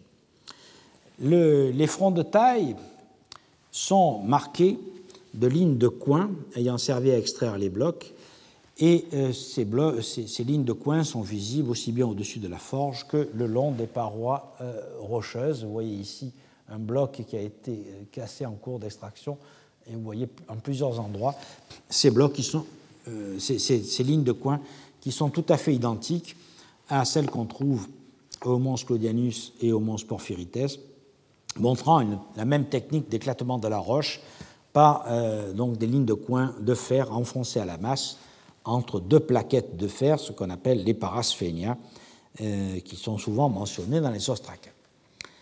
Les fronts de taille montrent que l'on tenté d'extraire des blocs parallépipédiques de moyenne dimension, et euh, vous voyez ici quelques blocs qui sont semi-finis et prêts à être descendus par les rampes. Euh, voici ici un front d'extraction avec ses lignes de coin, et ici un de ces blocs euh, en, cours de, taille préparatoire. Comme je vous l'ai indiqué pour le Mont Soudanus, on essayait de dégrossir au maximum les blocs de façon à limiter le poids, évidemment pour les transporter plus facilement. Un des blocs trouvés dans le Wadi porte l'inscription RPP qui doit être interprétée comme l'inscription RACLP du Mons en développant R en Recensitum et P en Porphyrites, ce qui indique que l'administration devait considérer que la Kenelatomia, la nouvelle carrière, faisait partie du Metallon Porphyritu, ce qui est d'ailleurs logique puisque la carrière est située dans le même massif que celle de Porphyre que nous avons vue tout à l'heure. Les blocs de la carrière étaient, descendus par deux rampes. La rampe sud, ici, n'est pas bordée euh, de euh, constructions cylindriques comme la rampe nord, vous voyez ici les constructions cylindriques en partie euh, préservées, ce qui montre qu'elle n'a pas été achevée. Par contre, la deuxième rampe de bloc, donc située au milieu de la carrière, bien qu'elle soit très fortement érodée, a livré ces, ces cairns dont nous avons vu euh, des exemplaires très bien conservés au Mons Porphyrites et euh, qui servaient donc à descendre les blocs vers un quai de chargement situé euh, au pied de la montagne en bordure de la voie. nous avons vu que ces rampes sont systématiques au Mons Cludianus et au Mons Porphyrites et qui, je crois qu'il ne faut pas interpréter les cairns comme des piles de pierres tenues en réserve pour l'aménagement des rampes, comme le voulait David Peacock, mais plutôt comme des constructions destinées à fixer des assemblages de cordes euh, pour freiner la descente des blocs.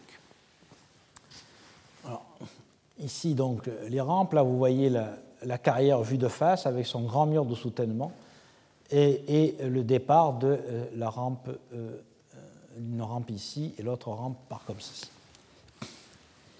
La carrière B, elle, est située au nord de la carrière A, à mi-hauteur de la montagne, entre les altitudes de 805 mètres et 830 mètres.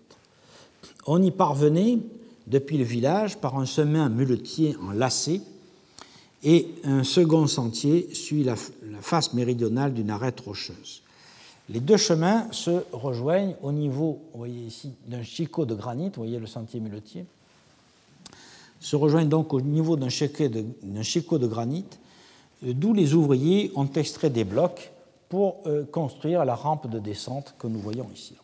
Voyons le plan un peu plus détaillé qui montre l'emplacement de la carrière de forme approximativement triangulaire et divisé par deux terrasses, par de très puissants murs de soutènement. La terrasse inférieure mesurant 16 euh, mètres par 18 et euh, la euh, terrasse supérieure étant un peu plus petite. La paroi ouest, ici abrupte, a été partiellement préparée pour l'extraction des, blocs de granit et on voit plusieurs encoches de blocs qui, enfin de plusieurs encoches pour mettre les coins pour extraire les blocs.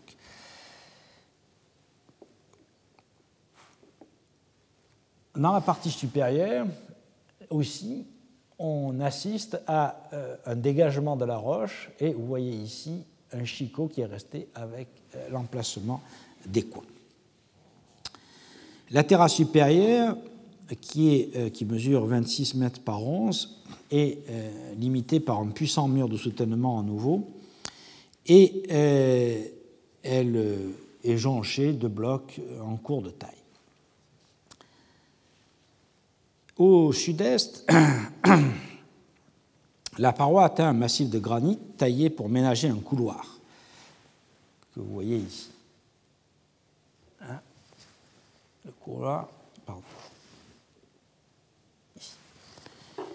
Ce passage, large de 5 mètres, met en communication la carrière B et la rampe construite pour franchir le Talweg. Vous voyez cette rampe, euh, et là, les blocs qui ont été dégagés. Le couloir était destiné à permettre l'évacuation des blocs, mais il n'a pas été terminé. Un pan de roche détaché de la paroi est, ouest gît au milieu et n'a pas été enlevé. Au-dessus de la paroi ouest de la montagne se trouve un autre front de taille et une, aire d'extraction euh, qui montre qu'on a effectivement tiré des blocs, mais probablement euh, pour la phase préparatoire, c'est-à-dire la construction euh, des murs de soutènement et de la rampe. Il était prévu d'ailleurs, à l'origine certainement, de construire la rampe jusqu'à la route aboutissant au village pour descendre les blocs. Or, le tronçon amont, qui est bâti sur une arête rocheuse, a été fini, mais la partie aval, vers le village, n'a pas été réalisée. La rampe inachevée s'arrête brusquement sur un bloc. De plus, la jonction entre la rampe et le couloir, nous l'avons vu, euh, n'a pas été réalisée. Donc, il s'agit maintenant, à partir de tous, ces éléments, de synthétiser les données pour euh, examiner euh, l'évolution de cette carrière, comme nous l'avons fait pour les précédentes. Je pense qu'on peut scander l'histoire de cette carrière en cinq phases euh, que l'on retrouve dans le fort et dans les carrières. La première phase est constituée par la construction elle-même du fort à la fin du règne de Domitien en 96. Euh, outre l'enceinte euh, qui fait le tour du fort, on peut attribuer à cette phase les blocs euh, A, B, C et F, laissant au centre du fort une large allée de 7,60 m qui dégageait bien l'îlot A et devant laquelle se trouvait une vaste place que l'on peut voir ici. L'îlot était destiné, nous l'avons vu, au logement de l'encadrement. La pièce centrale 3, vitale par la présence de la citerne, servait aussi de sanctuaire où trois divinités devaient être euh, vénérées. Les trois niches devaient abriter leur statue. Nous ne savons rien des divinités adorées, mais on peut penser que, comme dans les autres carrières, Zeus Hélios, grand Sérapis, devait occuper la place centrale avec les dieux qui partagent le même temple, comme dit un ostracone du Mons Claudianus daté de 223-235, mentionnant une dédicace faite par la cohorte des Ituréens. La présence de part et d'autre du sacellum euh, des pièces qui communiquent avec lui les identifie d'une part comme le prétorium, certainement ici, et d'autre part comme le, les principia dans cette zone. En effet, au sud, dans les pièces 4, 38 et 42, qui sont situées par là, pourraient se situer les appartements du commandant, communiquant avec les bains situés euh, dans euh, les pièces 36 et 90. Au nord de la pièce 3, les deux pièces 74-75 servaient probablement de bureaux et de salles de réception ou de réunion, dont, euh, nous l'avons vu, le sol était dallé. Les cellules des autres îlots devaient être dévolues aux soldats et peut-être en partie aux carriers, comme dans les autres forts. À cette époque remonte certainement l'ouverture de la carrière A, la construction de la rampe principale et l'implantation du village des carriers, au moins de certaines des cellules de ce village. L'activité des carrières étant intermittente, elle générait malgré tout un grand nombre de documents sur Ostraka. Comme nous n'avons pas d'Ostraka daté entre les années 100 et 146, cela pourrait indiquer que l'on a affaire au cours de cette phase à une période d'abandon qui n'a pas laissé de traces dans le fort, et nous avons vu pourquoi, parce que nous sommes dans une zone, de, euh, une zone pierreuse, et donc il n'y a pas de dépôt de sable. Et je propose donc d'appeler cette phase intermédiaire entre les années 100 et 146 la phase 2, et ça correspondrait donc à un abandon. Une phase 3 est marquée par la densification des cellules d'habitation. De nouvelles pièces furent construites partout et euh, il fut possible d'en ajouter dans tous ces secteurs que nous voyons là, quitte à condamner des passages, euh, comme par exemple ici, qui rend donc impossible le passage dans euh, l'allée nord du fort. Cette densification marque clairement un accroissement de l'activité extractive qui eut lieu vers le milieu du IIe siècle, époque où les ostracas montrent une recrudescence d'activité dans la carrière sous le règne d'Antonin le Pieux à partir de 146 et jusqu'en 151. Je pense qu'il faut rattacher à cette phase euh, l'exploitation, euh, la construction d'une part des euh, nouvelles écuries dans le bâtiment 6, celle, peut-être l'agrandissement du temple dans la partie supérieure du site, et probablement la construction de la forge que nous avons vue ici.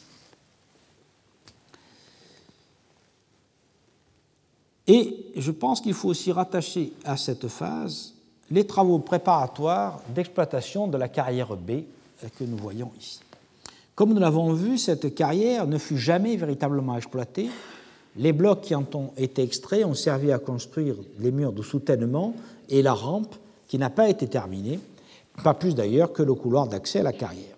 Je propose donc l'hypothèse suivante.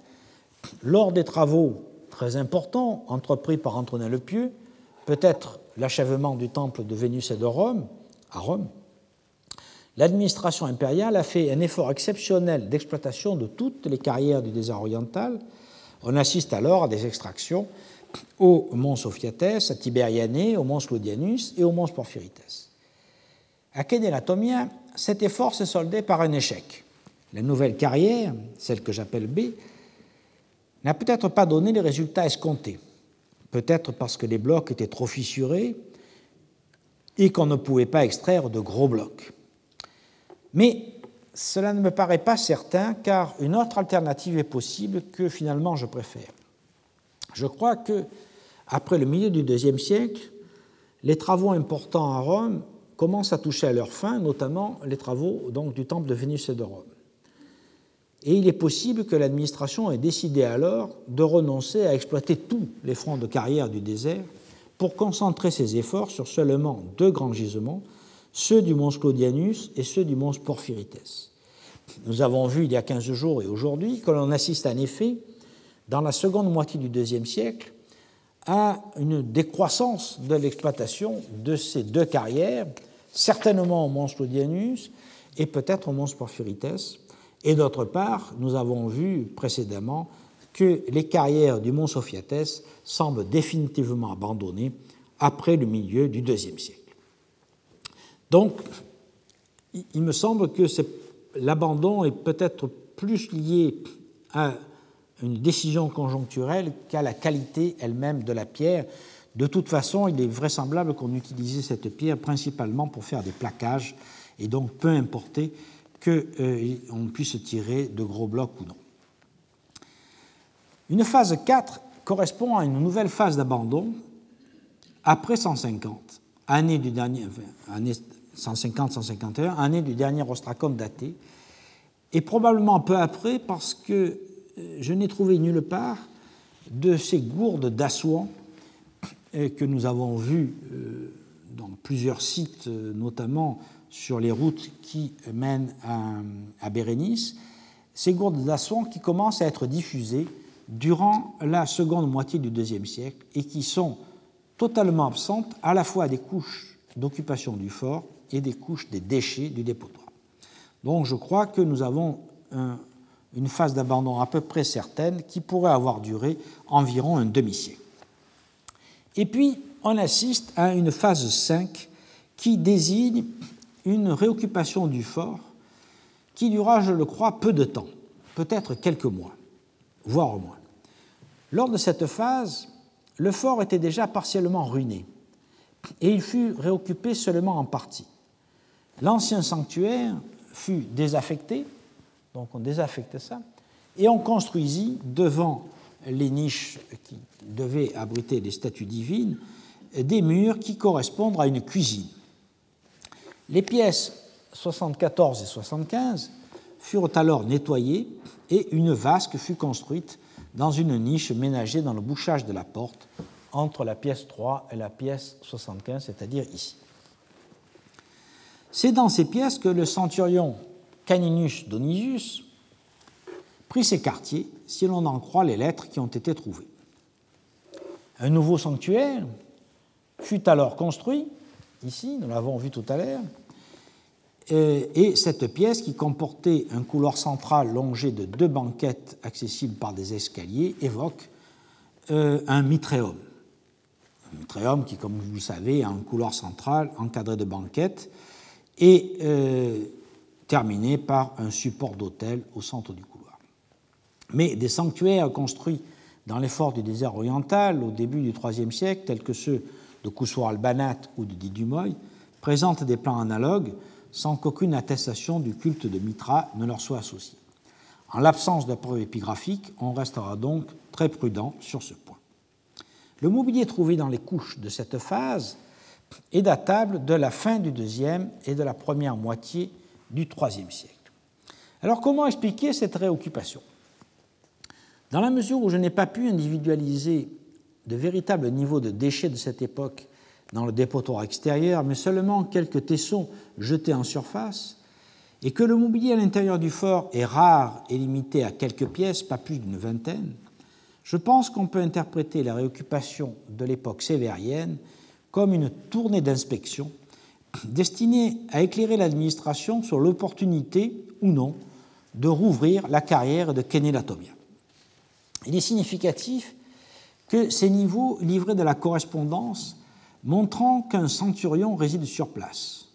Nous nous rappelons que c'est un centurion, Caius Cominius Legas, qui fut envoyé dans le désert sous Tibère pour découvrir les gisements de porphyre et les mettre en exploitation. Ce sont aussi des centurions, Annius Rufus, Valvenius Pruscus et Avitus, qui commandent le mont Slodianus au moment des grands travaux d'extraction nécessités par la construction du forum de Trajan entre 110 et 118. Sous Antonin, lors du pic d'activité, le centurion s'appelle Plotinus. Nous le savons par l'ostracon euh, Loclode 868. Euh, Un centurion est aussi attesté au Mont Sophiatès vers 150. Probablement, nous l'avons vu à nouveau au moment euh, d'une forte activité. Enfin, c'est le centurion Decimus qui commande le fort de Koussour-Albanat sous les Sévères lorsqu'il s'agit de créer la ligne de communication optique entre Myosormos et Coptos, euh, là encore un projet qui est, avorté. Donc l'administration envoie un officier pour inspecter la carrière et prendre une décision quant à son ouverture. Mais à quelle occasion? Pour cette période, on pense bien entendu soit à la construction du septisonium de Septime Sévère, soit à la décoration des pavements des termes de Caracalla, dont le gros œuvre commence en 211-212 pour s'achever en 216. Je propose donc de dater la mission du centurion Caninus Donisius de cette période, euh, où l'on recherchait probablement des pierres spectaculaires pour mettre en valeur ces ouvrages colossaux. Donc, soit au tout début du siècle, soit vers 212 ou 113. Son rapport dut être négatif et la carrière ne fut pas rouverte. D'ailleurs, Hélène Cuvini me dit que Caninus Donisius était, semble-t-il, un personnage timoré. Cela a, pu, euh, cela a pu jouer dans la décision. Quoi qu'il en soit, c'était le second avortement et la rareté euh, du granit de Kénélatomien à Rome est bien le reflet de ces échecs, malgré, nous l'avons vu, des investissements massifs en main-d'œuvre, encadrement et capitaux pour payer les salaires et les équipements. Cette carrière peut donc être mise au passif des mauvais choix de l'administration impériale, aveuglée par son désir de grandeur au point de gaspiller d'énormes ressources pour des travaux mal programmés et qui ont fait faillite. Mais ce type d'échec, comme vous le savez, n'est pas l'apanage des gouvernements du passé. L'examen des deux carrières A et B de Kenélatomien, et que nous revoyons sur cette diapositive, apporte des enseignements quant à l'organisation des travaux d'exploitation. Étant donné l'hostilité du milieu, avant d'implanter une nouvelle carrière, il convenait de mettre en place une base vie, le fort, un réseau de communication, les voies, et des points d'eau. Ensuite, on crée une base avancée, ici le village des Carriers, afin d'éviter aux travailleurs de rentrer tous les soirs jusqu'au fort. Puis, de ces deux bases, on lançait des chemins vers les bancs rocheux que l'on désirait exploiter. Il fallait en effet amener outils, matériaux et hommes à pied d'œuvre. Ces chemins sont suffisamment larges et peu inclinés pour permettre le passage d'ânes qui servaient à tous les transports. La troisième étape consistait à dégager les bancs de roches exploitables et, en utilisant les blocs bruts, à construire des terrasses pour travailler à l'aise. Ensuite, seulement, commençait l'exploitation véritable et il convenait à ce moment-là de construire les rampes pour descendre les blocs vers la route. Lorsqu'il fut décidé de mettre un terme définitif à l'exploitation, la carrière 1, nous l'avons vu, était totalement opérationnelle. Les premiers fronts de taille, les carriers avaient tiré des blocs, dont certains étaient épanelés, et avaient été descendus vers le fort, puisque cinq d'entre eux sont abandonnés sur la route et un sixième devant le fort, et d'autres, bien entendu, amenés jusqu'à Rome. Une forge avait été construite et fonctionnait pour les besoins des carriers, et nous avons vu à l'occasion du Mons Claudianus qu'il euh, fallait reforger les outils plusieurs fois par jour. La rampe numéro 2 était équipée de ces cairns cylindriques et donc avait servi à descendre les blocs. La carrière B, en revanche, était loin d'être en état d'exploitation. Les terrasses étaient construites, deux fronts de taille avaient été préparés mais non exploités, car les rampes n'étaient pas achevées. La rampe bute sur des rochers en cours de dégagement et s'élève, nous l'avons vu, jusqu'à un couloir qui n'a pas été terminé. On peut donc affirmer qu'aucun bloc n'a jamais été descendu de cette carrière. Tous les blocs extraits ont servi à la construction des murs de terrasse et des rampes. À la différence de la carrière A, d'ailleurs, la carrière B ne livre pas d'amas d'éclat de taille ni de blocs dégrossis. Au total, on peut penser que la plus grande part des deux périodes principales d'occupation de Domitianique et Nélatomien a été employée à préparer l'exploitation et que peut-être à cause de la qualité de la pierre, l'ordre d'arrêter les travaux est venu alors que le complexe était à peine opérationnel et même non terminé. De la première tentative, qui dura peut-être deux ou trois ans, dateraient donc les débuts d'exploitation et tout au parti du village, et la deuxième tentative, qui dura cinq ans, environ au milieu du deuxième siècle, euh, daterait la continuation d'exploitation de la carrière A et l'ouverture de la carrière B. Quant à la troisième tentative, au début du IIIe siècle, nous avons vu qu'elle s'est probablement bornée à une inspection, peut-être à quelques tests, mais pas à un véritable travail de carrière. Que ce soit au Mons Claudianus, au Mons Porphyrites ou à Kénélatomia, les rampes aboutissaient à des quais de chargement. Au Mons Claudianus, par exemple, il mesure entre 30 cm et 1,40 m de hauteur pour une longueur pouvant aller jusqu'à 26 mètres euh, dans le cas de la carrière 109 du Mons Claudianus. Au Mons Porphyrites, on devait tirer euh, dans euh, les blocs dans les wadis jusqu'à un grand quai de chargement que nous avons vu et qui est situé sur le flanc oriental du massif.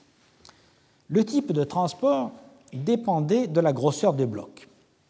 Les petits blocs et les blocs moyens, tels que les blocs destinés au sillage pour les plaques, les chapiteaux et les bases, voire les baignoires et les bassins, ainsi que les petites colonnes, pouvaient être, chargés sur des chariots. Trois ostracas, publiés par Adam Bülow-Jacobsen dans son ouvrage euh, sur les carrières, sont significatifs. Dans l'ostracone euh, du Claudianus 880, daté vers 150, Socrates, qualifié d'ergodotes, c'est-à-dire de contremaître, informe Athénodoros qu'une charge est prête sur la rampe et il demande qu'on lui envoie des chariots. Dans l'Ostracone 884, le même Socrates demande qu'on lui envoie un certain individu, qui est qualifié de décanos, pour qu'il fasse descendre deux pierres et qu'il les mette sur des chariots. Enfin, l'Ostracone 896, toujours du même Socrates, est une lettre qui répond au secrétaire Hermaïscas au sujet des pierres à charger sur un chariot à deux roues, et donc on suppose des pierres légères. Les chariots courants étaient en fait dotés de 4 à 8 roues. Ils pouvaient transporter des colonnes d'un diamètre de 1 mètre et d'une longueur de 6 à 9 mètres et d'un poids de 10 à 20 tonnes, comme les quatre colonnes encore euh, en place sur la rampe au débouché du Pilar Wadi euh, au Mont Scodianus que vous voyez ici. Ce sont des chariots de ce type qui étaient employés certainement pour transporter les blocs des carrières du mont Porphyrites et, du mont, euh, et de Kenelatomia, euh, dont nous avons vu qu'ils sont en général relativement petits, ou en tout cas de moyenne dimension. Les choses se compliquaient lorsque la charge dépassait la capacité des chariots courants, et il fallait alors des chariots exceptionnels à 12 roues et donc à 6 essieux. Adam Bilo Jacobsen a publié l'Ostracon 871 du Mont Claudianus, daté de l'époque d'Antonin. C'est un ordre donné par Épicouros à Longinus, qui est un kibariates, c'est-à-dire un intendant, euh, qui lui est chargé de distribuer la nourriture, et l'ordre lui est donné de nourrir 39 hommes de la familia Caesaris qui sont arrivés avec un chariot de 12 roues. Le fait que 39 hommes arrivent avec le chariot fait penser à une combinaison de traction entre des hommes et des animaux. Et vous voyez ici une reconstitution possible. Euh, le chariot à 12 roues s'appelle dodécatrocone on considère que l'on ne pouvait pas porter plus de 10 tonnes par essieu sur euh, des chariots à roues. À Carrare, par exemple, les chars à plusieurs paires de bœufs pouvaient tirer des blocs jusqu'à 9 tonnes et 12 euh, roues pouvaient donc euh, convenir pour des blocs de 30 tonnes. La colonne qui gît à l'est du fort du mont Sclodianus, qui fait 30 tonnes, pourrait donc être transportée sur un chariot de ce type. Lorsqu'on dépassait les 30 tonnes, comme pour les colonnes de 50 pieds du Panthéon ou les colonnes de 60 pieds pesant 207 tonnes, euh, qui sont encore dans la carrière du Mont il fallait des moyens exceptionnels, des traîneaux posés sur des rouleaux, comme on savait le faire depuis les temps pharaoniques et depuis les rois d'Assyrie à tout le moins.